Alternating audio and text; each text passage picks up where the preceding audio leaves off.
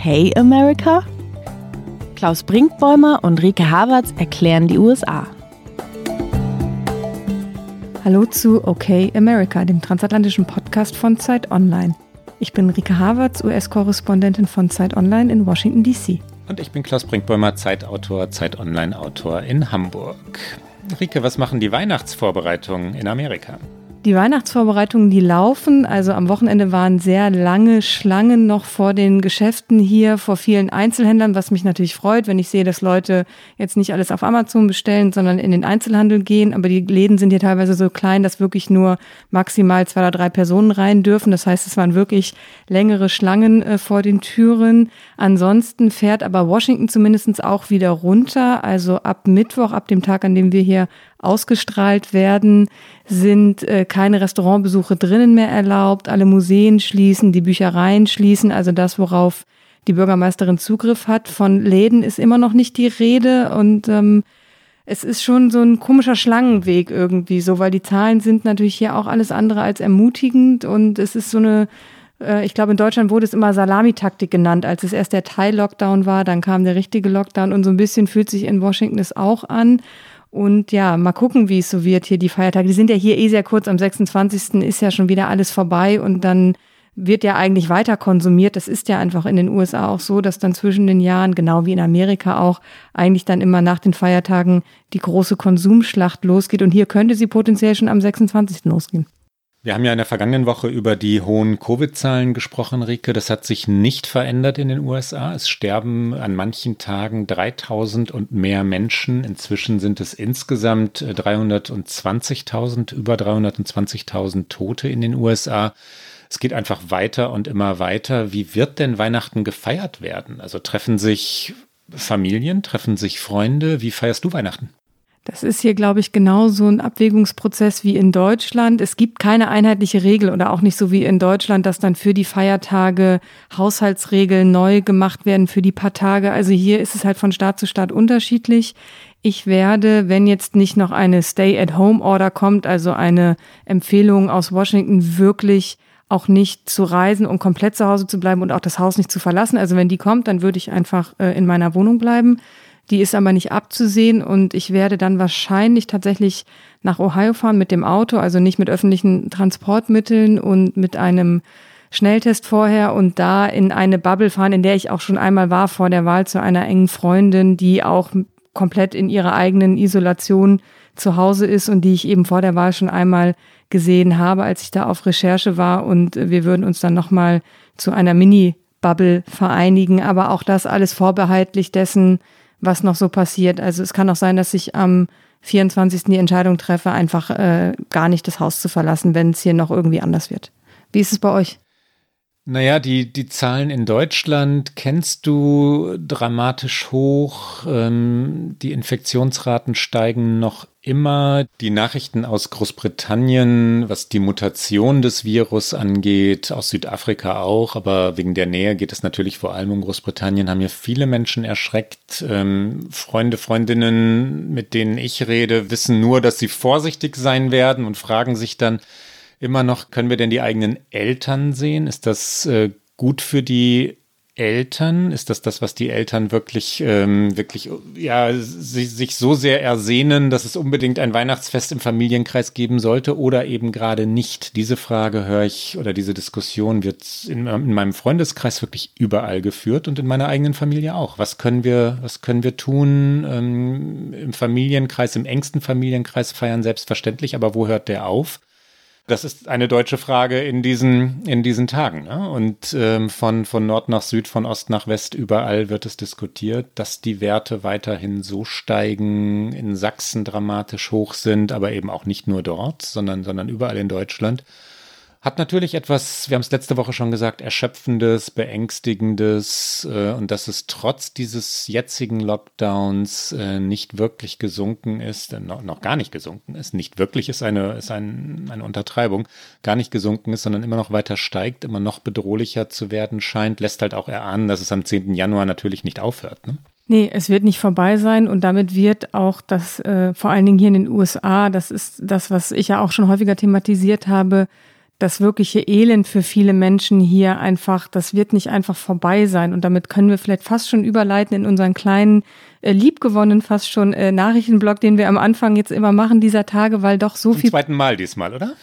Ja, Gefühl, ja, ich habe ihn schon lieb gewonnen, obwohl es erst das zweite Mal ist. Tradition, ja. Es, es, ist schon fast eine kleine Mini-Tradition. Es passiert so viel, dass wir, obwohl wir uns immer ein äh, singuläres Thema suchen, wir doch ein, zwei Dinge streifen wollen und müssen. Und natürlich, weil wir immer über Corona reden, und ich glaube, das gehört in diesen Zeiten auch dazu, gehört natürlich auch dazu, dass sich der Kongress endlich, endlich, endlich auf ein zweites Hilfspaket geeinigt hat. Am äh, späten Sonntagabend kam endlich die Nachricht, also wirklich so ganz kurz vor nichts geht mehr haben sie es noch geschafft. Es umfasst äh, 900 Milliarden Dollar, es umfasst äh, Schecks, es umfasst Hilfen für vor allen Dingen Kleinunternehmer, aber ich höre natürlich hier auch vielfach, eigentlich ist es nicht genug, also es ist so ein bisschen ambivalent. Es gibt äh, Kommentatoren, die sagen, wenigstens hat man sich jetzt geeinigt und es, es, es reicht, es reicht erstmal. Viele sagen, das ist viel zu wenig, aber irgendetwas musste natürlich jetzt passieren. Es ist ein kleineres Paket als das des Frühjahrs, aber es ist immerhin überhaupt ein, ein, Hilfspaket. Äh, du hast es gerade ja schon gesagt, Rike, dass der Kongress es überhaupt geschafft hat, zu einer Einigung zu kommen in diesen Zeiten, ja, in denen es äh, so polarisiert zugeht in den USA, ist ja schon ein Fortschritt. Und so richtig hätte man es kaum mehr erwarten können, da das Land ja wegen der Nachwahlen in Georgia auch immer noch im, im Wahlkampf ist, da Donald Trump noch immer den Wahlsieg Joe Bidens nicht anerkannt hat hätte es auch anders kommen können. Also ich glaube, die USA sind eher erleichtert. Joe Biden wiederum hat sofort gesagt, das ist nur ein Anfang und äh, er wolle mit Amtsantritt und in Wahrheit ja auch jetzt schon um das dritte, also das nächste Hilfspaket kämpfen. Äh, das hört nicht auf, ne? Es kann auch nur ein Anfang sein, weil die Folgen, ich glaube nicht nur in den USA, hier vielleicht noch prekärer, weil es eben so wenig soziale Sicherung gibt, aber auch in Deutschland, auch in, äh, in Europa, überall auf der Welt wird man, glaube ich, die wirklichen Folgen dieser Pandemie erst im nächsten Sommer so richtig spüren. Also die, die gesellschaftlichen Folgen, aber natürlich auch die wirtschaftlichen Folgen. Wie geht es Menschen? Ein Teil dieses Hilfspaketes ist auch hier in den USA, dass so Zwangsräumungen, von denen sehr viele Menschen hier bedroht sind, weil sie einfach schlicht ihre Miete nicht mehr zahlen können, dass die nochmal erneut aufgeschoben wurden. Aber diese Aufschiebung bedeutet nicht, dass irgendwelche Mietschulden gestundet werden. Das heißt, irgendwann stehen die Menschen natürlich davor, das alles nachzahlen zu müssen, wenn jetzt nicht sich eine neue Regierung Biden entschließen würde, wenigstens für den sozialen Wohnungsbau, der staatlich organisiert ist, zu sagen, okay, wir, wir stunden das, wir heben das einfach auf und jetzt haben wir äh, eine Nullsumme und jetzt geht's wieder von vorne los. Und das wäre glaube ich, was, was vielen helfen würde, das aber fast äh, ein undenkbarer Schritt ist, weil sowas äh, sehr selten in der amerikanischen Politik funktioniert. Aber das heißt, ganz viele Probleme werden gerade nur so weitergeschoben und irgendwann kommt dann, um mal im Bild zu bleiben, wir sprechen ja seit Monaten von Wellen, diese Welle kommt dann ja auch irgendwann noch. Insofern ist es natürlich richtig, dass Biden im Grunde schon Perspektiven auf äh, das, das nächste Hilfspaket legt. Aber das sind natürlich auch immer nur Symptome, die da bekämpft werden und irgendwann muss das Land auch an grundsätzliche Ursachen ran. Aber da sind wir bei einem eigenen Sendungsthema, wenn wir über soziale Verhältnisse in den USA sprechen wollen. Ja, großes, großes und, äh, und wichtiges Thema. Wir wollen heute über das Team Biden reden, über das äh, Biden-Kabinett. Aber in den USA, wir bleiben noch kurz bei unserem Nachrichtenüberblick, ist noch mehr geschehen. Es gibt eine Hacking-Affäre und auch die ist groß. Groß ist natürlich eine Frage der Perspektive. Donald Trump findet natürlich, sie ist äh, überbewertet und wird nur von den Fake News Medien groß gemacht. Und auch Russland steht nicht dahinter, sondern vielleicht China. Das ist ja eh sein lieberes Feindbild als äh, Russland. Aber kurz zu den Fakten vielleicht, bevor wir schon zur Interpretation kommen. Ja, nach allem, was bekannt ist, ist das eine der größten Spionageaffären der amerikanischen Geschichte. Man kann es nicht anders sagen. Und äh, die Regierung versucht, also die amerikanische Regierung versucht es klein zu reden äh, oder gar nicht zu kommentieren. Trump hat in den vergangenen Wochen nichts dazu gesagt. Ähm, es waren Enthüllungen der Medien. Es war ein, wie soll man sagen, ein Geständnis. Geständnis ist der juristisch falsche Begriff der Firma SolarWinds. Es ist eine Softwarefirma, die zugegeben hat, gehackt worden zu sein. Diese Firma stellt ja, Sicherheitsprodukte also her, die, die also Konversationen, E-Mails, Programme, die von Regierungsorganisationen, Ministerien im Weißen Haus, im Außenministerium und anderswo genutzt werden. SolarWinds ähm, ist gehackt worden und die Technik, also wenn, wenn wir es jetzt laienhaft, ich muss sagen, ich kann es nur laienhaft erklären, weil es so hochspezifisch ist, was die, die Russen, davon gehen jedenfalls amerikanische Geheimdienste aus, hinbekommen haben und womit ähm, die Russen in diesem Fall, also russische Geheimdienste beziehungsweise Hacker im Auftrag russischer Geheimdienste, wie gesagt, das ist die Theorie amerikanischer Geheimdienste, was die hinbekommen haben, ist, dass über Software-Updates gehackt wurde. Also wenn eine, sagen wir mal, im Außenministerium ein Update, also ein, die, eine Systemerneuerung vollzogen wurde, dann ist über dieses Update ähm, die, die ausländische Macht, ich sage weiter in Russland, weil es amerikanische Geheimdiensterkenntnisse sind, in das System gekommen. Und weil es über dieses Update ähm, der, der Software geschah, ist es unentdeckt geblieben, über Monate. Viele Monate unentdeckt, ja. Und die Amerikaner haben unfassbar viel Geld ausgegeben, um Cyberhacking zu entdecken, übrigens auch selbst betreiben zu können. Natürlich ist das äh, die Spionage der Gegenwart. Trotzdem haben sie es nicht bemerkt über Monate. Seit April ist es nicht festgestellt worden und dann jetzt eben herausgekommen. Verblüffend, dass die Trump-Regierung es so niedrig hängt oder nicht verblüffend, weil sie alles, was mit Russland zu tun hat, niedrig gehängt hat und weil es sie natürlich an den Beginn der Amtszeit Trumps erinnert. Äh, da ging es um russische Einmischung in den Wahlkampf 2016 um die Theorie, dass Trump auch wegen der russischen Hilfe überhaupt nur Präsident geworden ist, weil die Denunziation Hillary Clintons mit russischer Hilfe geschah. Dass das jetzt am Ende steht, also russisches Hacking, klein geredet von Donald Trump, ist wiederum eine ganz eigene Ironie der Geschichte, oder? Ich erinnere mich in diesen Tagen immer an diese gemeinsame Pressekonferenz von Trump und Putin in Helsinki, wo ja Trump auch vor den Kameras seinem eigenen Geheimdienst widersprochen hat um quasi neben Wladimir Putin gut auszusehen. Also insofern kann einen das fast nicht überraschen, dass Trump natürlich versucht, diese ganze Sache wegzudrehen von Russland, wobei sein eigener Außenminister Mike Pompeo hat öffentlich gesagt, dass sehr sicher Russland äh, involviert ist. Und es ist ja auch noch nicht klar, ob es schon vorbei ist. Und es trifft die USA auch zu einem extrem verletzlichen Zeitpunkt, weil natürlich gerade diese Amtsübergabe stattfindet, eine Amtsübergabe, die A Donald Trump sehr lange blockiert hat, sodass eben Joe Biden und das neue Team des Weißen Hauses überhaupt nicht in Kenntnis gesetzt werden konnte von solchen Dingen. Und jetzt werden aber gerade natürlich in dem ganzen Apparat alle Sicherheitsbriefings, alle Sicherheitsfreigaben von A nach B übertragen. Also es ist im Grunde genommen noch mal mehr angreifbar. Und die Frage ist natürlich, wie wird die Regierung darauf reagieren? Und von Trump ist da eher nichts mehr zu erwarten. Und Joe Biden wird das in die Hand nehmen müssen.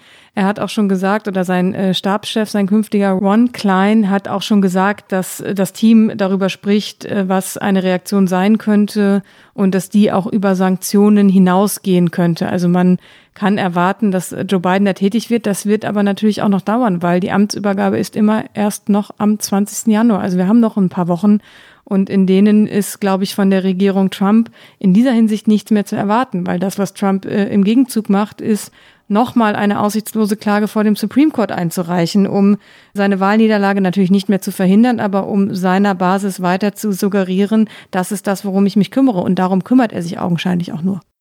Die Hacking-Affäre, um es mal so zu nennen, ist vor allem ja unsäglich peinlich für die USA und eine ja auch geopolitische Niederlage, weil die USA immerhin Weltmacht Nummer eins, so verstehen sie sich ja immer noch selbst, es zugelassen haben, dass sie so bloßgestellt werden, ähm, wie, wie, soll, wie soll man es anders nennen, als peinlich. Ja, seit, äh, ich habe gerade April gesagt, es, äh, es gibt auch Angaben aus Geheimdienstkreisen in dem Fall, dass es im März 2020 begann und bis jetzt ging oder immer noch geht.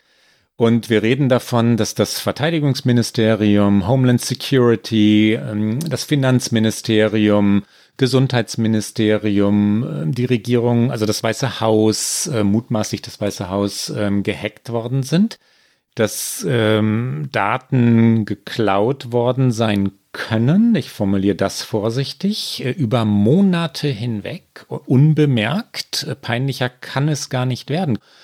SolarWinds, die, die Firma, die ich vorhin genannt habe, spricht äh, von einer Attack by a Nation State, also einem Angriff eines ausländischen Staates, ähm, einer, einer fremden Macht und meint damit Russland. Die äh, Hackergruppe, um die es gehen soll, laut amerikanischen Angaben äh, trägt ein Kürzel APT 29, APT 29, sagen natürlich die US-Amerikaner. Ähm, eine Hackergruppe, die dem russischen Auslandsgeheimdienst zuarbeiten soll. Und ähm, wenn man noch einmal drüber nachdenkt, seit März und April freier Zugang, weil sie in der Software ähm, drin waren, freier Zugang zu Homeland Security, Verteidigungsministerium, Finanzministerium, äh, man, wie, wie soll man es bewerten? Ja, also eine, eine riesige Affäre und erstaunlich, dass die amtierende Regierung so tut, als sei nichts passiert. Die Prioritäten liegen da klar. Ich glaube, Joe Biden wird da andere Prioritäten haben und äh, damit könnten wir auch gut überleiten in unser eigentliches, eigentliches Thema, Thema. das ja. Team Biden und was es kann und wer da so drin ist und ähm, welche Formen es annimmt. Es ist, äh, es nimmt immer mehr Form an. Fast jeden Tag werden neue Personalien bekannt. Wir haben schon in unserer Folge vom 10. Dezember, auf die ich hier gerne nochmal verweise, ausführlicher über Anthony Blinken, den zukünftigen Außenminister, gesprochen und über eine mögliche Außenpolitik. Deswegen werden wir das hier eher außen vor lassen. Deswegen einfach gerne nochmal reinhören, wer es noch nicht gehört hat. Aber es gibt andere wichtige Personalien und Politikfelder, über die es sich lohnt zu sprechen weswegen wir uns heute eher anderen Politikfeldern und interessanten Personalien widmen und Anthony Blinken und äh, seine Gitarrensoli erstmal außen vor lassen. Wobei die wirklich hörenswert sind, der kann's ja. Der kann's, das stimmt. Ricke, wie schätzt du das Kabinett Biden als Ganzes ein? Was verraten die Personalentscheidungen, die wir bisher kennen, über das, was Biden eigentlich will? Ich glaube, sie verraten äh, zweierlei. Sie verraten zum einen, dass er vor allen Dingen darauf setzt, Leute um sich zu scharen, die er kennt, denen er vertraut, auf die er sich verlässt, die auch Erfahrung in dem haben, was sie tun sollen. Ähm, ich glaube, ihm ist bewusst, dass da eben sehr viel Aufräumarbeiten in jedem Ministerium warten auf äh, die einzelnen Kolleginnen und Kollegen. Auf der anderen Seite, das Zweite, was ich darin sehe, ist der sehr bemühte, und wir können später, glaube ich, darüber reden, wie gut ihm das gelingt, der bemühte Versuch, ein sehr diverses Kabinett aufzustellen. Und divers kann ja auch vielerlei bedeuten. Also das ist erstmal divers, wenn es darum geht, wie viele Frauen, wie viele People of Color, aber auch mit welchem Background insgesamt, ähm, konservativ, liberal. Also er hat da sehr, sehr viele Felder, die er bespielen muss und das ist sicherlich auch nicht einfach und auch das, finde ich, spricht aus den bisherigen Personalien, dass er versucht, das alles irgendwie auszutarieren.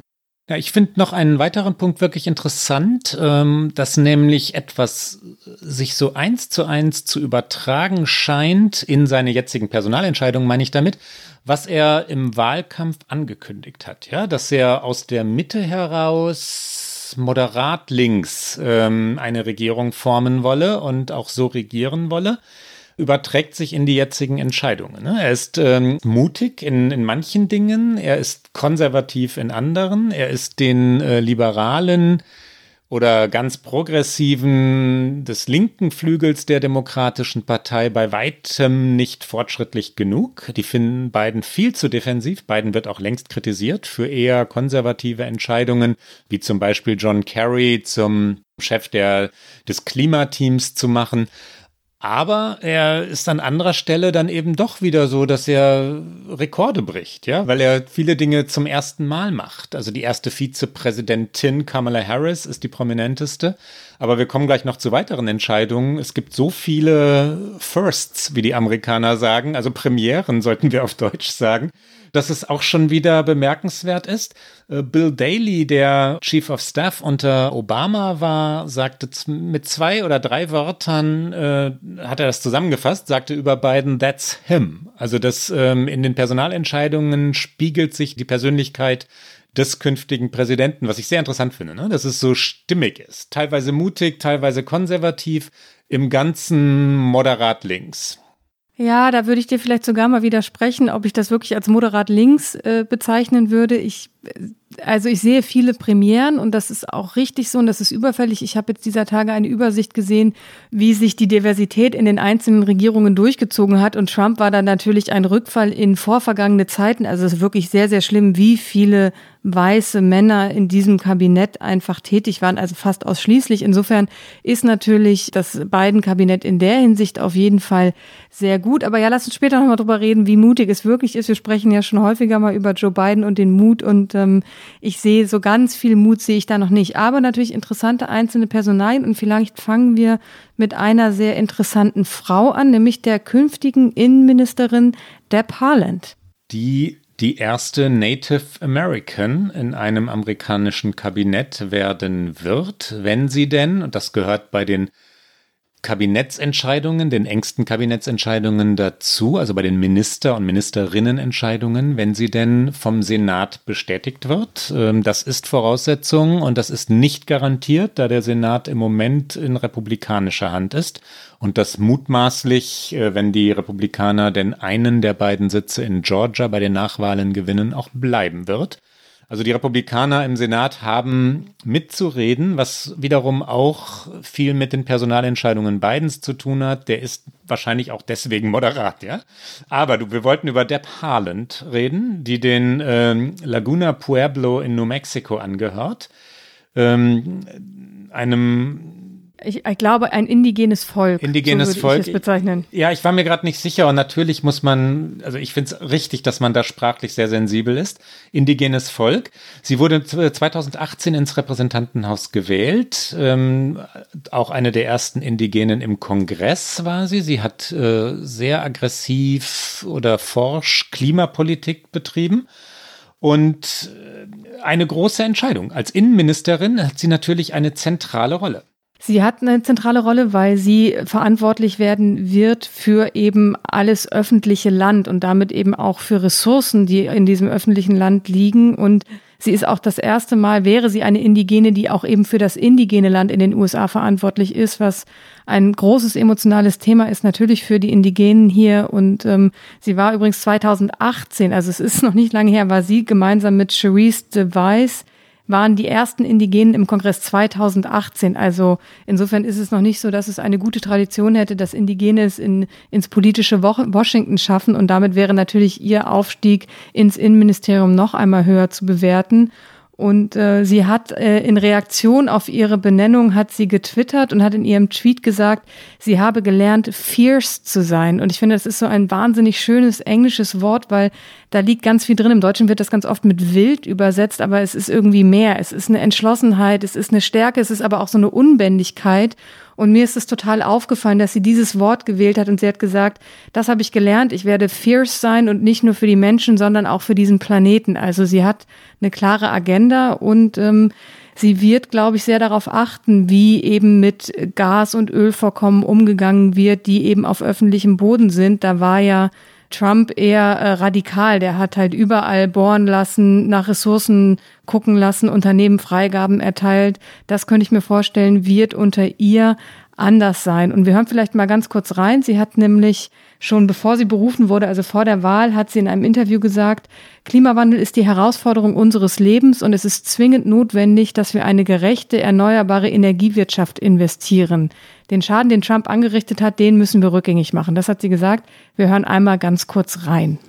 Climate change is the challenge of our lifetime. And it's imperative that we invest in an equitable, renewable energy economy, undo some of the damage that this Trump administration has done to our environment. Deb Haaland, den Namen sollten wir uns merken, den müssen wir uns merken. Trump übrigens, um den einen Gedanken noch oder den einen Punkt noch hinzuzufügen, hebt ja auch jetzt noch Verbote auf und, und lässt auch jetzt noch bohren. Also er teilt neue Genehmigungen in Naturschutzgebieten. Das will er ganz ans Ende seiner, seiner Amtszeit stellen. Er macht äh, Joe Biden das Leben schwer wo er nur kann. Und da kann er eben auch noch. Ne? Trump hat in den, in den vergangenen fast vier Jahren insgesamt 80 Gesetze, die aus der Obama-Zeit stammen und Naturschutz betrafen, Klimaschutz natürlich betrafen, rückgängig gemacht. 80 Gesetze, die nicht mehr gelten. Ein äh, Klimapräsident war Donald Trump ganz gewiss nicht. Und die Aufgaben für Frau Haaland äh, sind zahlreich. Aber nicht nur für sie. Ja, die Aufgaben sind äh, riesige, unter anderem auch für denjenigen, der, wenn es gut läuft, auch für ihn im Senat, Minister für Gesundheitspflege und soziale Dienste werden wird. Und das ist Javier Becerra. Das ist bisher der Generalstaatsanwalt von Kalifornien und auch ehemaliger Kongressabgeordneter. Und er wird natürlich zwei ganz große Baustellen erben. Zum einen die aktuelle Pandemie, den Umgang mit der Pandemie und zum anderen natürlich auch, wie wird es weitergehen in der Frage der Krankenversicherung für die Amerikaner. Er hat äh, eine Koalition von Staaten angeführt, bei der Verteidigung des Affordable Care Acts, also als Obamacare, was es ja ist, vor dem obersten Gerichtshof in Frage gestellt wurde, war er einer derjenigen, der diese Versicherung dort verteidigt hat. Und er wird auch der erste Latino sein, der das Ministerium leiten würde und ähm, hat, glaube ich, wirklich sehr viele Herausforderungen in Fragen von sozialen Ungleichheiten in der Versorgung hier im Land anzugehen. Und auch hier, ähm, wie spricht man ihn aus, äh, Rike Becerra? Ja, Javier Becerra. Ich Be habe es extra nachgeguckt. Okay. Äh, mit meinen rudimentären Spanischkenntnissen habe ich mir extra einige äh, Videos von ihm angeguckt, damit wir es nicht falsch machen. Und ich möchte, dass wir diese Namen ja mehrfach nennen, weil unser Publikum äh, sich diese, das sind die amerikanischen Minister der nächsten vier Jahre und Ministerinnen selbstverständlich, die sind wichtig. Also Becerra wird der Minister für Gesundheitspflege und soziale Dienste. Auch hier ein, ein O-Ton. Er sagt, dass er hoffe, den, den Menschen beweisen zu können, ob sie nun Latino sind oder nicht, ob sie in einem armen Teil des Landes leben, ob sie in der Stadt oder auf dem Land leben. Wir, also die Regierung, werden sie erreichen, denn das müssen wir. Denn wir müssen Amerika gesund halten, ganz Amerika. Hier also kommt Becerra. Uh, and I hope what we can do is prove to folks, whether you're Latino or not, if you're in a poor part of the country, whether urban or rural, we're going to reach you because we need to, because we have to keep America healthy, all of America. Ich glaube, diese sozialen Fragen, das werden wirklich mit die entscheidenden Fragen für die Zukunft Amerikas sein und dafür auch wichtig ist, oft unterschätzt, aber ist das Ministerium für Wohnungsbau und Stadtentwicklung hier in den USA, weil natürlich auch Mieten hier extrem hoch sind. Sozialer Wohnungsbau ist eine große Frage. Und äh, Marcia Fudge wird diejenige sein, die das Ministerium leiten soll. Sie ist für Ohio im Repräsentantenhaus seit 2008, ist also auch mit strukturschwachen Regionen vertraut und äh, sie ist Mitglied des Congressional Black Caucus und wird sich um das Thema Wohnungen sehr viel kümmern müssen. Tom Wilsack ist ein weiterer Minister, Landwirtschaftsminister wird er werden, ehemaliger Gouverneur von Iowa. Er war auch unter Obama schon Landwirtschaftsminister. Wilsack übrigens ist 70 Jahre alt. Marcia Fudge, die du gerade vorgestellt hast, Rike, ist 68 Jahre alt. Äh, Javier Becerra ist 62. Und Frau Haaland, die Innenministerin, die wir schon vorgestellt haben, ist 60 Jahre alt. Jung ist das Kabinett Biden nicht. Und da schlägt bald die große Stunde von Pete Buttigieg, über den wir natürlich auch noch sprechen. Aber nee, jung nicht, ist es wir, wirklich nicht. Ich weiß nicht, ob wir über den heute reden wollen. Ich glaube, wir kommen noch zu ihm. Aber erst noch mal vielleicht ein Wort zu Tom Vilsack. Tom Wilczek äh, wird, setzen wir mal seine Bestätigung durch den Senat voraus, auch für Food Stamps zuständig sein. Food Stamps, das sind, das sind Lebensmittelmarken, das ist die Versorgung derer, die versorgt werden müssen. Und in den USA sind das viele und das soziale Netz, das haben wir schon oft genug angesprochen, in OK America ist schwach. Tom Wilczek hat eine, eine Schlüsselrolle bei der sozialen Absicherung. Viele Millionen Menschen haben ihre Arbeitsplätze verloren. Es sind weitere viele Millionen aus dem Krankenversicherungssystem Obamacare, du hast es schon angesprochen, herausgefallen. Gerade durch Covid-19 eine enorme Aufgabe. Landwirtschaftsminister klingt erstmal vielleicht sogar etwas bieder, aber in diesen Zeiten ist es das nicht. Nee, absolut nicht. Es sind äh, 35 Millionen Amerikanerinnen und Amerikaner food insecure, ja. wie man das hier nennt, ja. was ich auch tatsächlich sehr zynisch finde. Was für also, eine Zahl. Ja. Da, ja, also die Zahl, aber vor allen Dingen auch food insecure. Also es ist so eine politisch korrekte Umschreibung dafür, dass 35 Millionen Menschen hier nicht genug zu essen haben, dass sie nicht genug zum Leben haben, um sich genug zu essen kaufen zu können. Und ich finde, das kann man dann auch so benennen und das nicht eine Unsicherheit nennen. Es ist keine Unsicherheit, es ist ein Problem, es ist ein Drama. Das betrifft hier sehr, sehr viele Menschen. Und es gab so eine aktuelle Umfrage in der Woche vor Thanksgiving. Das ist ja natürlich hier immer das Fest, wo der Turkey auf den Tisch kommt, wo einfach im Übermaß gegessen wird. Und in dieser Umfrage hatten 12 Prozent aller Erwachsenen angegeben, in den vergangenen sieben Tagen nicht genug zu essen zu haben. Und das muss man sich, glaube ich, vor Augen halten. Das ist eine Zahl, die es, glaube ich, auch so in Deutschland nicht gibt. Und deswegen wird für Tom Vilsack vieles äh, auf ihn zukommen. Und ich glaube, das ist auch der Grund, warum Biden auf ihn gesetzt hat, weil er hatte einen sehr guten Ruf, als er dieses Amt unter Obama schon ausgeübt hat. Schön, wie genau du auf diesen, auf diesen Begriff schaust, Rike. Du hast ja vollkommen recht, ne? Man könnte auch Hunger sagen. Ja, das wäre das Wort, was es eigentlich wäre. Aber es fällt mir hier immer häufiger auf, dass wenn man über so soziale äh, prekäre Dinge spricht, dass immer so, so politisch korrekte Begriffe im Englischen dafür irgendwie erfunden werden. Und äh, ich bin da irgendwie so sehr drüber gestolpert und dachte, nennt es doch einfach, was es ist. Die Menschen haben Hunger. Ähm, Joe Biden macht eines bisher jedenfalls nicht oder kaum. Wir kommen natürlich vielleicht später noch zu Pete Buttigieg. Ähm, Biden nominiert keine Stars. Er hat äh, keine Figur wie Hillary Clinton in seinem Kabinett, ja. Das hat Obama getan. Ich, damit wollte ich ihn vergleichen. Obama hat ähm, 2008 Leute wie eben Clinton geholt. Er hatte überlegt, ob Clinton seine Vizepräsidentin werden solle hat es verworfen, weil, weil, weil sie sich nicht immer verstanden hatten im Wahlkampf und weil er vor allem die Vorstellung, dass Bill Clinton als First Gentleman oder First Husband durchs Weiße Haus schleichen würde, unerträglich fand. Äh, und dann wurde es Joe Biden, wie wir wissen. Hillary Clinton war aber Teil der Administration oder auch Robert Gates, der ein Star war, der Verteidigungsminister, der übrigens Republikaner war, aus der Bush-Regierung übernommen wurde. Im bisherigen Kabinett Biden, über das wir ja heute reden, gibt es solche Stars bisher nicht. Wenn es einen Star gibt, dann vielleicht Janet Yellen. Übrigens 74 Jahre alt, Rike. Ja, aber sie ist auf jeden Fall, glaube ich, der Name, der nicht nur in den USA, aber vor allen Dingen auch international der bislang prominenteste Name ist, der bekannteste Name ist. Janet Yellen war von 2014 bis 2018 Vorsitzende der Federal Reserve und während der Clinton-Regierung war sie auch Vorsitzende des Rates der Wirtschaftsberater des Weißen Hauses. Also sie ist ein großer Name.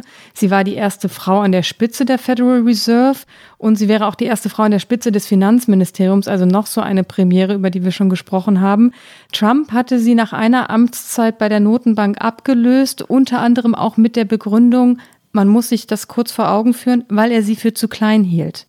Das war damals eine der Begründungen, warum Janet Yellen nur eine Amtszeit hatte.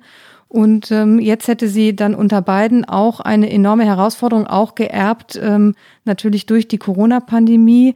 Ähm, in dieser von Konsum getriebenen Wirtschaft ist die USA sind natürlich am Boden. Es ist eine enorme wirtschaftliche Krise und natürlich global gesehen ist der gesamte Markt im Keller und deswegen wird natürlich die US-Wirtschaft ein enormer Faktor sein in der Zukunft und Janet Yellen könnte diese Geschicke leiten. Du hast mir gerade etwas komplett Neues erzählt, zu klein im physischen Sinne?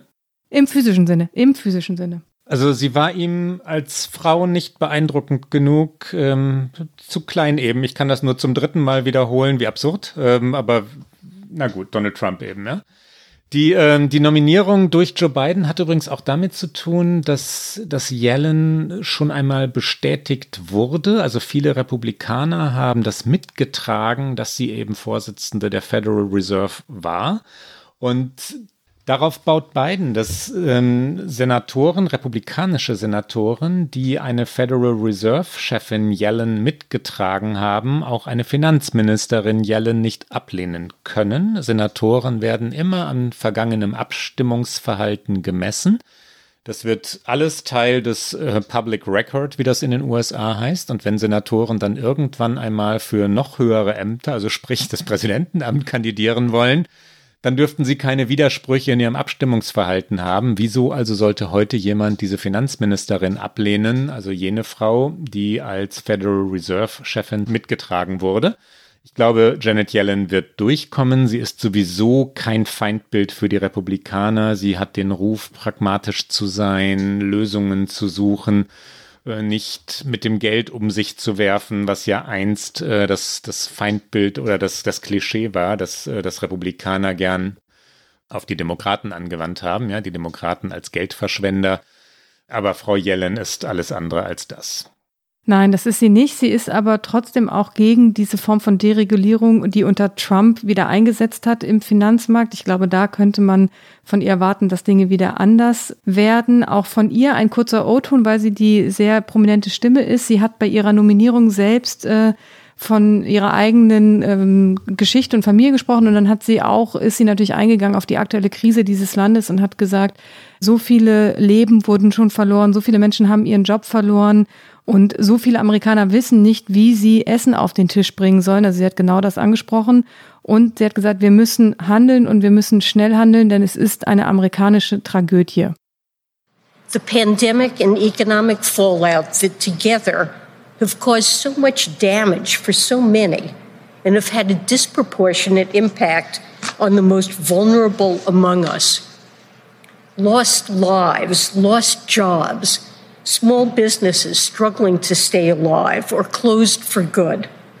So many people struggling to put food on the table and pay bills and rent. It's an American tragedy. And it's essential that we move with urgency. Künftiger Verteidigungsminister soll äh, Lloyd Austin werden, 67 Jahre alt, der erste Schwarze als Verteidigungsminister. Übrigens ein pensionierter Vier-Sterne-General, also ein, ein Soldat, der äh, noch von 2013 bis 16 Chef des US Central Command war, also des Kommandos für den Nahen Osten, Ostafrika und Zentralasien. Die Militärvergangenheit liegt noch nicht, nicht so lange zurück. Eigentlich müssten es sieben Jahre sein. Ne? Sieben Jahre genau. lang muss, oder vor sieben Jahren muss äh, jemand ausgeschieden sein aus dem aktiven Militär, ehe er in so eine Rolle, also als Verteidigungsminister, wechseln kann.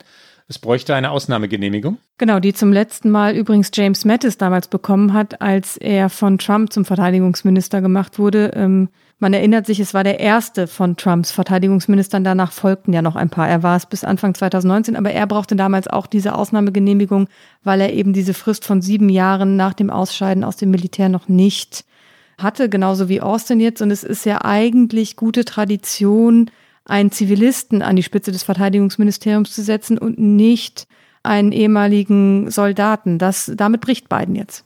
Ja, es hat äh, auch deshalb Tradition, weil es bewusst ein Gegengewicht setzen sollte. Ja, die USA wollten nicht äh, durch, durch Militärs regiert werden, jedenfalls meistens nicht und oft nicht.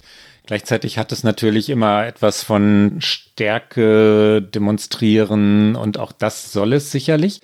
Interessant auch deshalb übrigens ähm, ist das, weil als Favoritin eigentlich Michelle Flournoy gegolten hatte, die schon unter Hillary Clinton, also einem möglichen Kabinett Clinton als Verteidigungsministerin gegolten hatte. Zu diesem Kabinett kam es natürlich nie. Äh, das wäre die erste Verteidigungsministerin in der amerikanischen Geschichte geworden. Lloyd Austin wird jetzt der erste Afroamerikaner als Verteidigungsminister werden, wenn er denn durch den Senat, also durch die Anhörungen kommen sollte. Ich glaube, dass das in dem Amt für einen ehemaligen Soldaten aber gelingen müsste.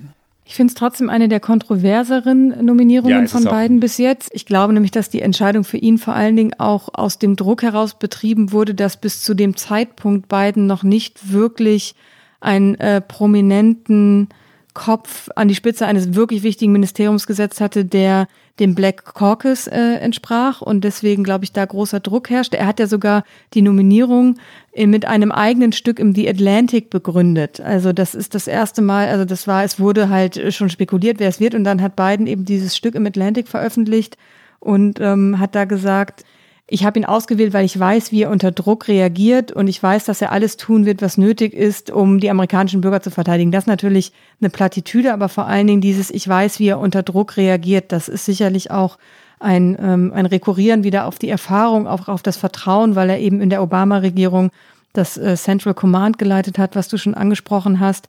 Wie gesagt, ich fand es trotzdem interessant, dass er diese Personalie getroffen hat. Ich habe ein ganz interessantes Stück in Foreign Policy gelesen, wo Mark Perry geschrieben hat, es ist klar, dass Biden und Austin gemeinsame Überzeugungen teilen. Und ich glaube, das ist dann wahrscheinlich, hat den Ausschlag wieder gegeben, dass er derjenige ist, der wieder nah an beiden dran ist und dem er vertraut. Und ich glaube, dieser, dieser Zirkel, dieser fast schon Kokon so ein bisschen, den er so um sich sammeln will, der hat dann vielleicht in diesem Fall den Ausschlag gegeben, bietet aber den Republikanern natürlich eine Angriffsfläche, weil sie ihn nicht nur bestätigen müssen, sondern eben auch diese Sondergenehmigung, weil er die Frist noch nicht eingehalten hat. Lloyd Austin ist einer, der kritisiert wurde. Das ist nicht vielen potenziellen oder künftigen oder designierten Kabinettsmitgliedern Bidens äh, passiert jetzt. Austin wurde kritisiert dafür, dass er in Anhörungen in der Vergangenheit äh, rhetorisch nicht so gut gewesen sei. Ja, was, was ungewöhnlich ist im, im Land der großen Redner und Rednerinnen ähm, also den USA, wo nun wirklich äh, schon in der Highschool ähm, ja, Public Debate ähm, Kurse gegeben werden, wo man also das Diskutieren lernt kann eigentlich jeder Politiker und jede Politikerin frei reden. Und zwar normalerweise viel, ein, ein bisschen besser als viele deutsche Politiker und Politikerinnen. Das lernt dort jeder, ja. Nicht, nicht alle sind so gut wie Pete Buttigieg, aber die, ähm, die, die, die Begabung. Wir kommen ja gleich zu ihm. Die Begabung ist verbreitet und Lloyd Austin hat schon hin und wieder mal nicht gewusst, was er eigentlich sagen sollte, was er, ähm, worauf er wirklich hinaus wollte. Und das ist ungewöhnlich, aber ich, wie gesagt, ich tippe trotzdem, dass er durchkommen wird durch die Anhörung und der neue Verteidigungsminister wird, der sich dann sofort mit dem Iran beschäftigen muss, mit möglichem Truppenabzug aus Afghanistan, äh, mit dem Syrien-Thema und wir haben es vergangene Woche schon gesagt, der Truppenabzug aus Deutschland, der von Trump angekündigte, der ist gestoppt, zu dem wird es nicht kommen. Es haben alle viel auf dem Tisch. Es ist wirklich so, man äh, könnte, glaube ich, fast zu jeder einzelnen Personalie und dem Ministerium eine ganze Stunde Sendung füllen, weil eben so viel zu tun ist. Lass uns noch einmal, bevor wir dann wirklich zu Pete Buttigieg kommen, über das Klimateam sprechen. Haaland als Innenministerin ist ja eigentlich gar nicht de facto Teil des Kernklimateams. Es gibt aber ein sehr großes. Das äh, ist auch ein deutliches Signal von Biden, dass er seine Ankündigung, das zu priorisieren, auch wahrmachen möchte. Er macht Jennifer Granholm äh, zur Energieministerin, Alter 61, also auch da wieder eher ein auf äh, Erfahrung setzende Entscheidung. Sie war von 2003 bis 2011 Gouverneurin von Michigan, also einem Staat, der aus dem Rust Belt ist, also wo man sich mit Energiefragen viel beschäftigt und ähm, Sie hat in der Finanzkrise mit der Autoindustrie damals in Michigan zusammengearbeitet, wobei ihr Schwerpunkt auf der Entwicklung von sauberen und erneuerbaren Energien lag. Und das sind natürlich Schlagworte, die erstmal äh, gut ankommen. Und sie ist auch pro erneuerbare Energien. Es gibt einen relativ bekannten TED-Talk von ihr aus dem Jahr 2013. Aber es wurde jetzt schon auch offengelegt, dass sie durchaus auch Verbindungen zu mehreren einflussreichen politischen Spendern hat und darunter auch Unternehmer sind aus Branchen, die sie dann möglicherweise regulieren muss, wenn sie im äh, Energieministerium sitzt, nämlich die Gas- und Erdölbranche. Und das wird interessant. Also da wurde sie zum Beispiel von äh, progressiver Seite für kritisiert und dafür wurde Biden auch kritisiert. Also das könnte auch eine Personalie sein, über die wir in Zukunft häufiger sprechen. Zusammenspielen muss Jennifer Granholm natürlich mit John Kerry, der der Climate Czar, Zar, so, wie die Amerikaner dann immer sagen, also der, der oberste Sonderbeauftragte in Klimafragen werden wird, der die Rückkehr der, der USA in das Pariser Abkommen äh, federführend äh, und so schnell wie eben möglich durchbringen soll. Und es gibt Michael Reagan, Chef der EPA, der Environmental Protection Agency, der äh, ja der dritte, glaube ich, in diesem, in diesem Dreier-Team äh, sein wird. Buttigieg übrigens wird auch, auch mit Klimafragen zu tun haben. Wir haben einen wunderbaren Cliffhanger diesmal, nicht wahr? Ähm, Michael Reagan. ist das dein liebster Cliffhanger, seit wir diese Sendung seit machen? Seit wir diese Sendung machen, Rike. Ich, ähm, wann kommen wir endlich zu Pete Buttigieg? Wir sind bei Michael Reagan. Der leitet im Moment das Ministerium für Umweltqualität in North Carolina.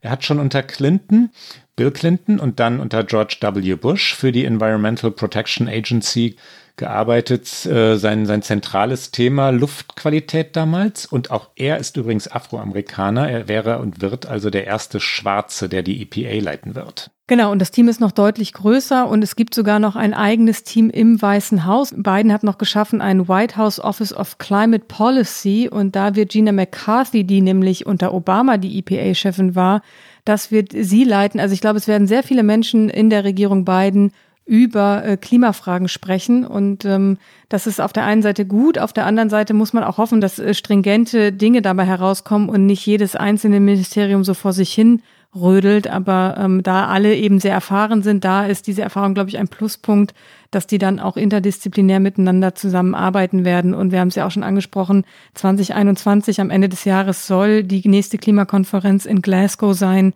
Und da wird es wichtig sein, wie die USA da auftreten. Jetzt Pete Buttigieg. Ja, Klaus. denn der hat mit Klima zu tun, auch wenn sein Ministerium das Verkehrsministerium ist. Da geht's aber eben natürlich um, um Fragen der Autoindustrie, wer wird unterstützt, was wird gefördert, was wird nicht mehr gefördert. Es geht um, um Antrieb eben der, der Fahrzeuge, es geht um Eisenbahn. Pete Buttigieg sagt von sich, dass er ein großer Fan der Eisenbahn sei, der amerikanischen Eisenbahnen. Der Und nächste Amtrak Joe. Bitte? Der nächste Amtrak Joe. Joe Biden hat sich doch immer Amtrak Joe genannt, weil er immer gependelt ist mit dem Amtrak-Zug von Delaware nach Washington. Pete macht es ihm nach. Ja, und ähm, er schwärmt sogar von sich als zweitgrößtem Eisenbahnliebhaber im Kabinett und meint damit selbstverständlich Joe Biden als ersten. Er weiß also auch, welcher Respekt seinem künftigen Chef gebührt. Vielleicht sollten wir einmal unseren Cliffhanger erklären für die Hörer und Hörerinnen, die, denen der Name Pete Buttigieg schlicht nichts sagt, denn sie soll es ja geben. Der Mann war Bewerber, Präsidentschaftsbewerber im demokratischen Teilnehmerfeld. Er war verblüffend gut äh, und ist dann aber doch relativ früh ausgestiegen. Buttigieg ist deswegen so bemerkenswert, weil er jung ist und zwar nicht nur jünger als die vielen 70-Jährigen im Kabinett Biden. Er senkt auf jeden Fall den Altersschnitt deutlich. Sondern tatsächlich 38 Jahre alt. Er wird am 19. Januar, wenn ich das vom letzten Jahr jetzt richtig im Kopf habe, äh, am 19. Januar 39 äh, werden, also einen Tag vor der Amtseinführung Joe Bidens. Buttigieg ist der ehemalige Bürgermeister von South Bend, Indiana. Das ist eine Stadt von 100.000 Einwohnern. Und gut war er im Wahlkampf, weil er dort so frei reden konnte, wie ich es vorhin einmal beschrieben habe, wie wenige andere. Er ist auf Provokationen sehr elegant eingestiegen. Er hatte Humor, er hat sich Fragen gestellt, anders als zum Beispiel Joe Biden. Ähm, ist Buttigieg angstfrei, wenn er auf der Bühne steht. Und ähm, gescheitert ist seine Präsidentschaftsbewerbung vor allem daran, weil er mit den Afroamerikanern äh, überhaupt nicht ja, ich wollte jetzt so ins Amerikanische rutschen, connecten konnte. Ich, mir fehlt jetzt das deutsche Verb, äh, Bündnisse schließen konnte. Er hat keine Unterstützung bekommen. Ja, er war schlicht nicht wählbar in Staaten wie South Carolina. Er, ähm, schnitt gut ab im Norden der USA, aber in den Südstaaten oder dort, wo Afroamerikaner und Afroamerikanerinnen einen hohen Bevölkerungsanteil stellen, ähm, war Buttigieg chancenlos und hat dann seine Kandidatur schnell zurückgezogen. Er war ähm, auch ein wenig angeschlagen, weil es Polizeigewalt in seiner Heimatstadt South Bend gegeben hatte gegen Afroamerikaner, was in diesem Jahr von Black Lives Matter natürlich ähm, einen Kandidaten beschädigte. Buttigieg ist äh, homosexuell, lebt mit seinem Ehemann Chaston zusammen, dem er seinen Heiratsantrag übrigens auf dem Flughafen O'Hare in Chicago gemacht hat. Da kann ich mir auch romantischere Orte vorstellen. Wer jemals in O'Hare war, das ist einer der schrecklichsten amerikanischen Flughäfen. Aber es sei den beiden von Herzen gegönnt. Er gilt, also Buttigieg meine ich jetzt, als erster homosexueller oder offen homosexueller Minister in einem amerikanischen Kabinett. Äh, dass er wirklich der Erste ist, glaube ich, keine Sekunde, aber er ist, glaube ich, der Erste, der offen darüber redet. Ich spiele seinen O-Ton ein. Buttigieg redet nämlich genau darüber. Er dankt Joe Biden für die Nominierung. Hier also Pete Buttigieg. My view of this opportunity is also shaped by being the youngest member so far named to this cabinet and the first millennial invited to a seat at that table. Newer generations have a lot at stake in infrastructure policy that, by its nature, must contemplate both the immediate and the long term. The question of how America will look by the middle of this century, the competitiveness of our economy, the security of our climate. For me, this isn't academic, it's personal. I'm also mindful that the eyes of history are on this appointment, knowing that this is the first time an American president has ever sent an openly LGBTQ cabinet member to the Senate for, confirmation.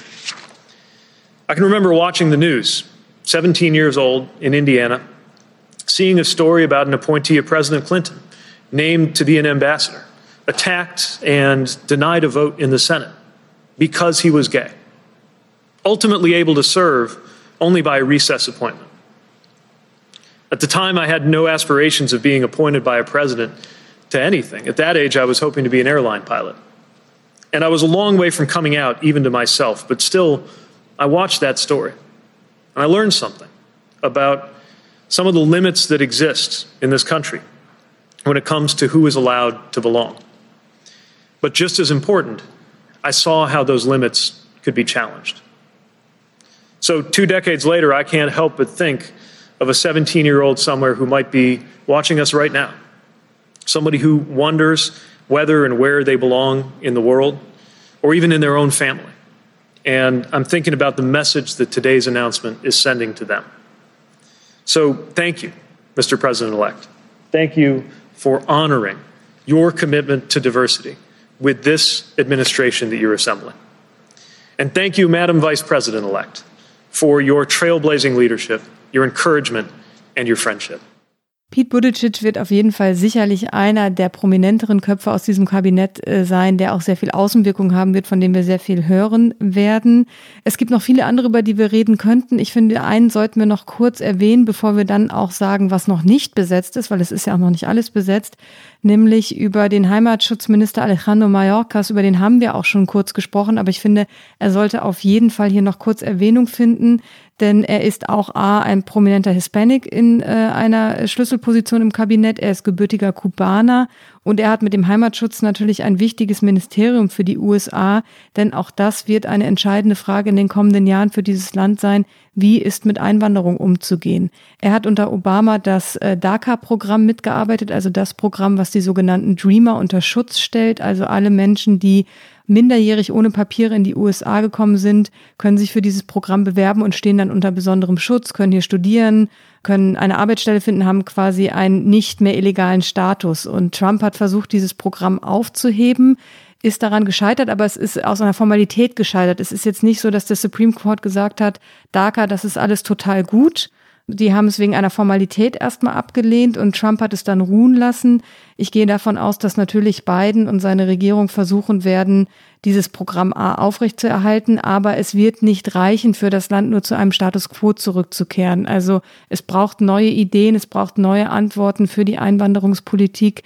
Der Mauerbau von Trump ist ja ziemlich grandios gescheitert. Also das, was er wirklich an neuen Grenzzäunen errichtet hat, ist äh, sehr gering, aber das wird Biden natürlich auch nicht abreißen lassen. Also es hat er auch schon gesagt, er wird zwar nicht weiterbauen, aber natürlich ist die Frage, wie mit dieser Grenze umzugehen ist, auch eine, die sich Biden stellen muss und Mallorcas als Heimatschutzminister wird da sehr mit befasst sein. Die Direktorin der Geheimdienste sollten wir erwähnen, Avril Haines, 51 Jahre alt, die ähm, die erste Frau an der Spitze der Geheimdienste der sein wird. Ähm, auch das, wir, wir hatten vorhin die Premieren genannt, ist eine besondere, weil das nun wirklich eine männliche Domäne in den USA war und über die gläsernen Decken haben wir hier schon mehrfach geredet. Das ist eine. Kamala Harris, über, ja, Entschuldigung.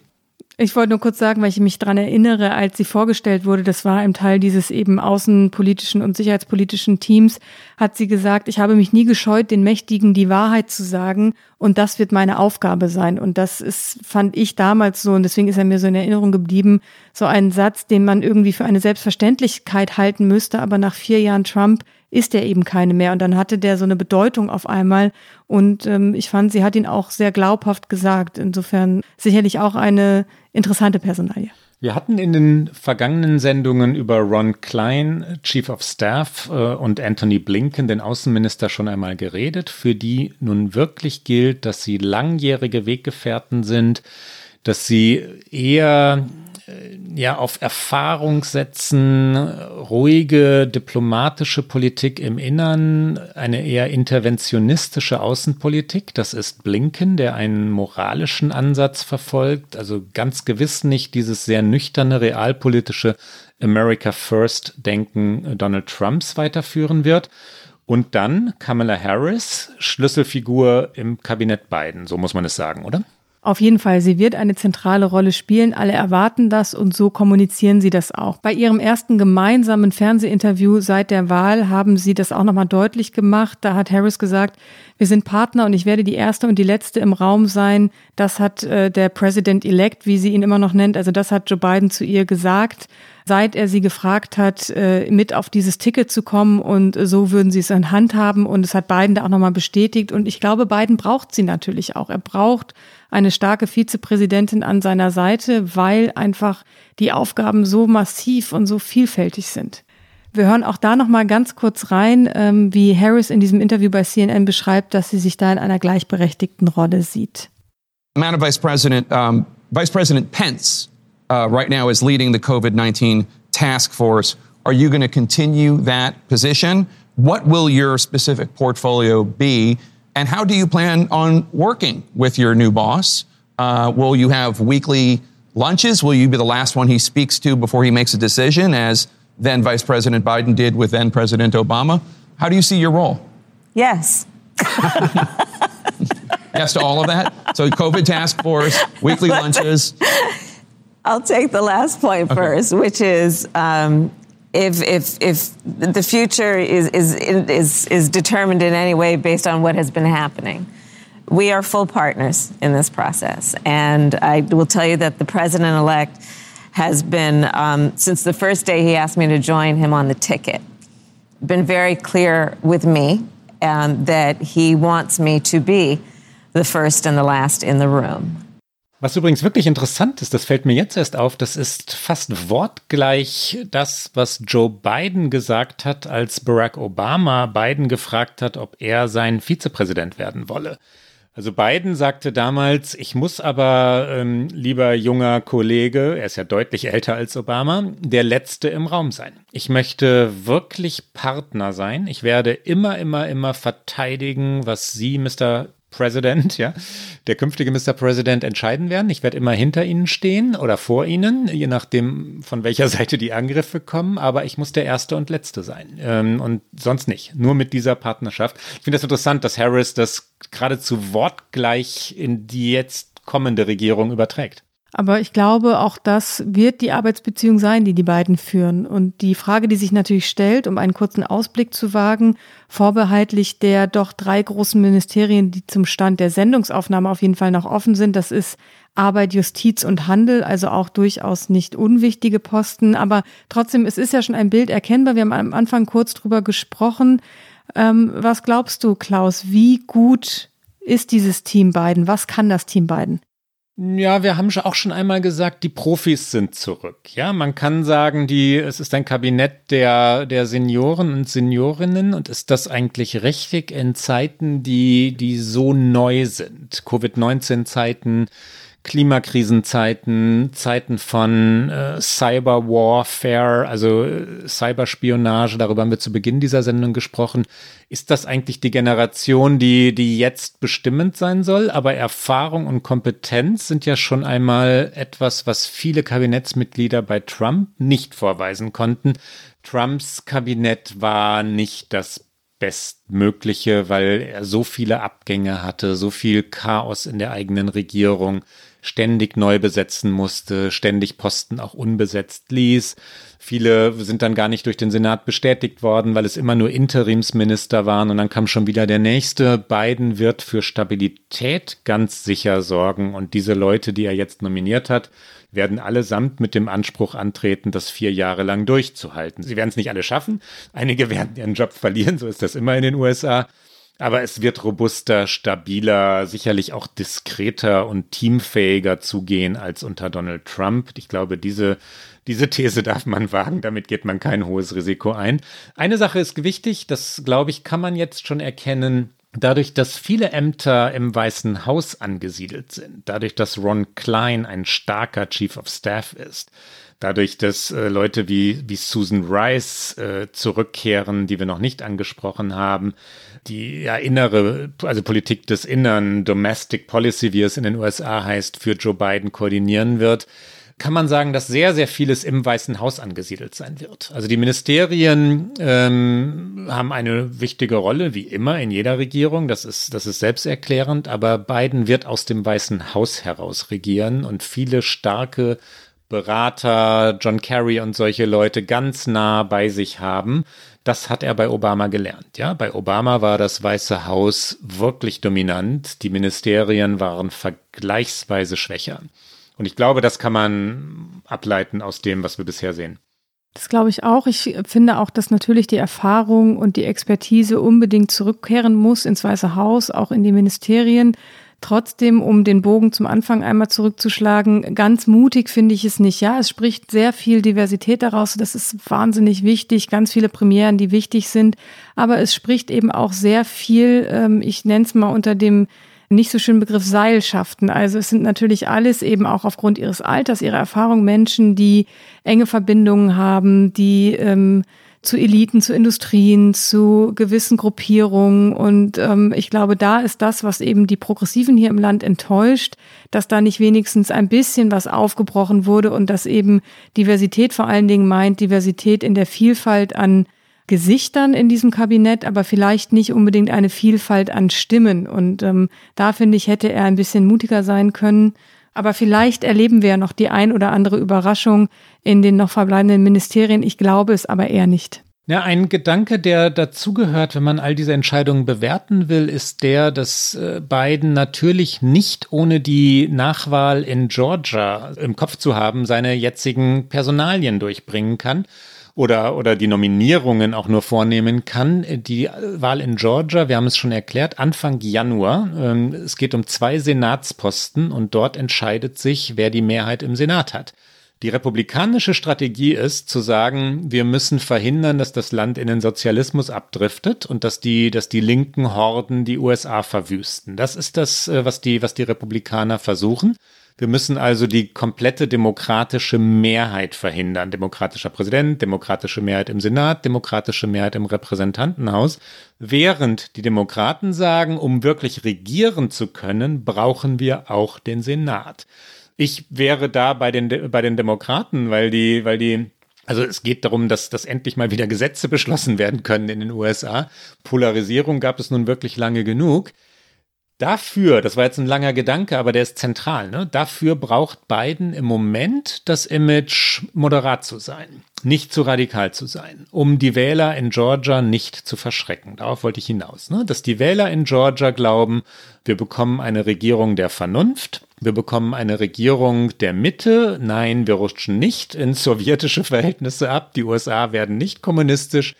Und jetzt wählen wir die beiden demokratischen Senatoren in Georgia und dann kann Joe Biden regieren. Ich glaube, das ist das Kalkül. Äh, das ist bestimmt das Kalkül. Ich sage trotzdem noch einmal ganz kurz was dagegen, bevor ich dann übergangslos ins Get Out weiterleite.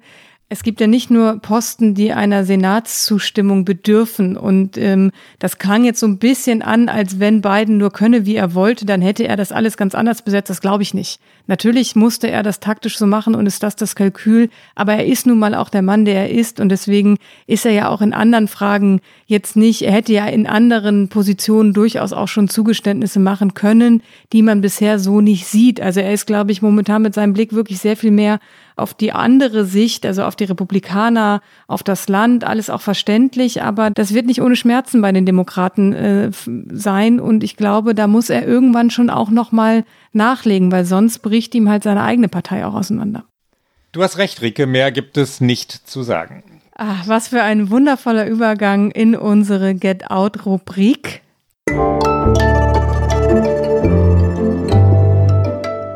Get Out. Klaus, was hast du mitgebracht? Du kennst A Christmas Carol? Ja, na klar.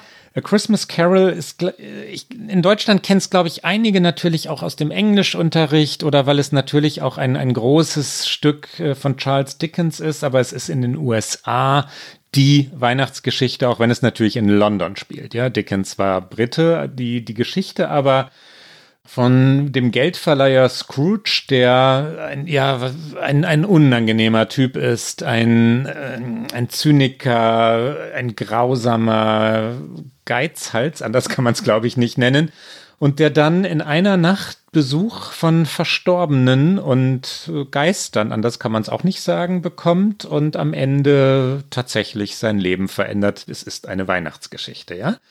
Ist übrigens, deswegen empfehle ich sie an dieser Stelle, ein Theaterstück. Es wird viel gespielt auf amerikanischen Bühnen und im Moment gibt es eine wirklich fantastische Inszenierung in London, im Old Vic Theatre in London. Und man kann sich dort ganz leicht aus der Ferne, weil natürlich kein Publikum in London zugelassen ist und weil man im Moment auch nicht nach London fliegen sollte, digital einloggen. Und das ist nicht so, dass man es zu jeder Tageszeit gucken kann, sondern dann, wenn die Vorführung ist. Das ist Live-Theater. Jeden Abend, manchmal mittags, äh, wird im Old Vic Theatre, im Theatre District in London gespielt.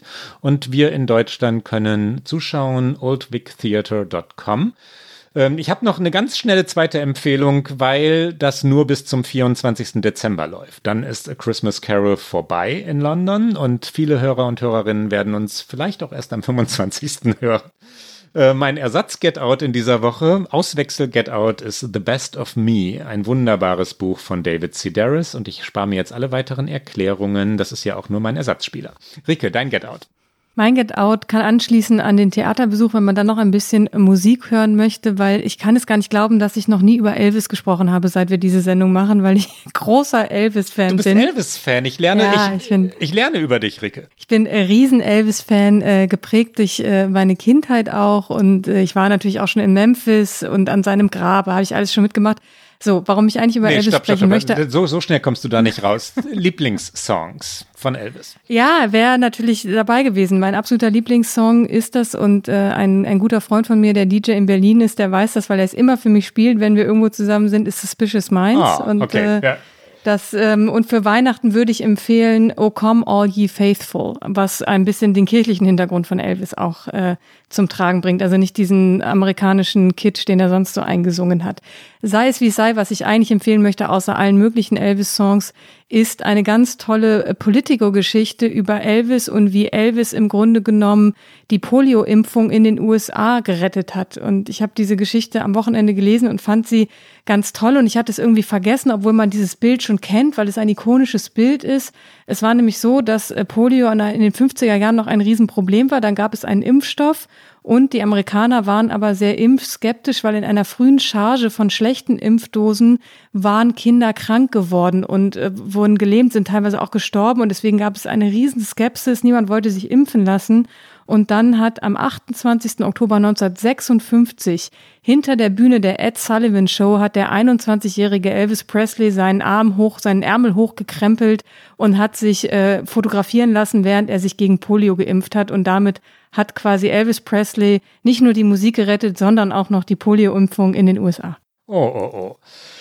Und das war's für heute, liebe Hörerinnen und Hörer. Wir wünschen wundervolle Weihnachten, schöne Feiertage. Sie hören uns immer donnerstags, das wissen Sie, auf Zeit Online und auf allen guten Podcast-Kanälen. Und die nächste Folge hören Sie dann auch wie gewohnt wieder an einem Donnerstag, nämlich am 31. Dezember. Und wenn Sie uns schreiben wollen, erreichen Sie uns unter okamerica.zeit.de. Kommen Sie schönstmöglich und bestmöglich durch die Tage. Bis dann. Bis bald. Okay America ist ein Podcast von Zeit Online, produziert von poolartists.de.